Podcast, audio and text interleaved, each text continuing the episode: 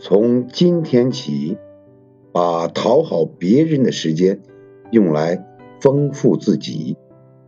那些你看过的书、走过的路、看过的人给出的善良，最终都会回馈到自己身上。你有不伤别人的教养，却缺少一种不被人伤害的气场。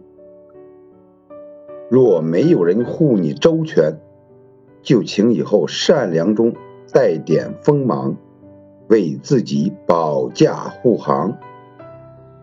你要知道，这个世界上，你若好到毫无保留，对方就到肆无忌惮。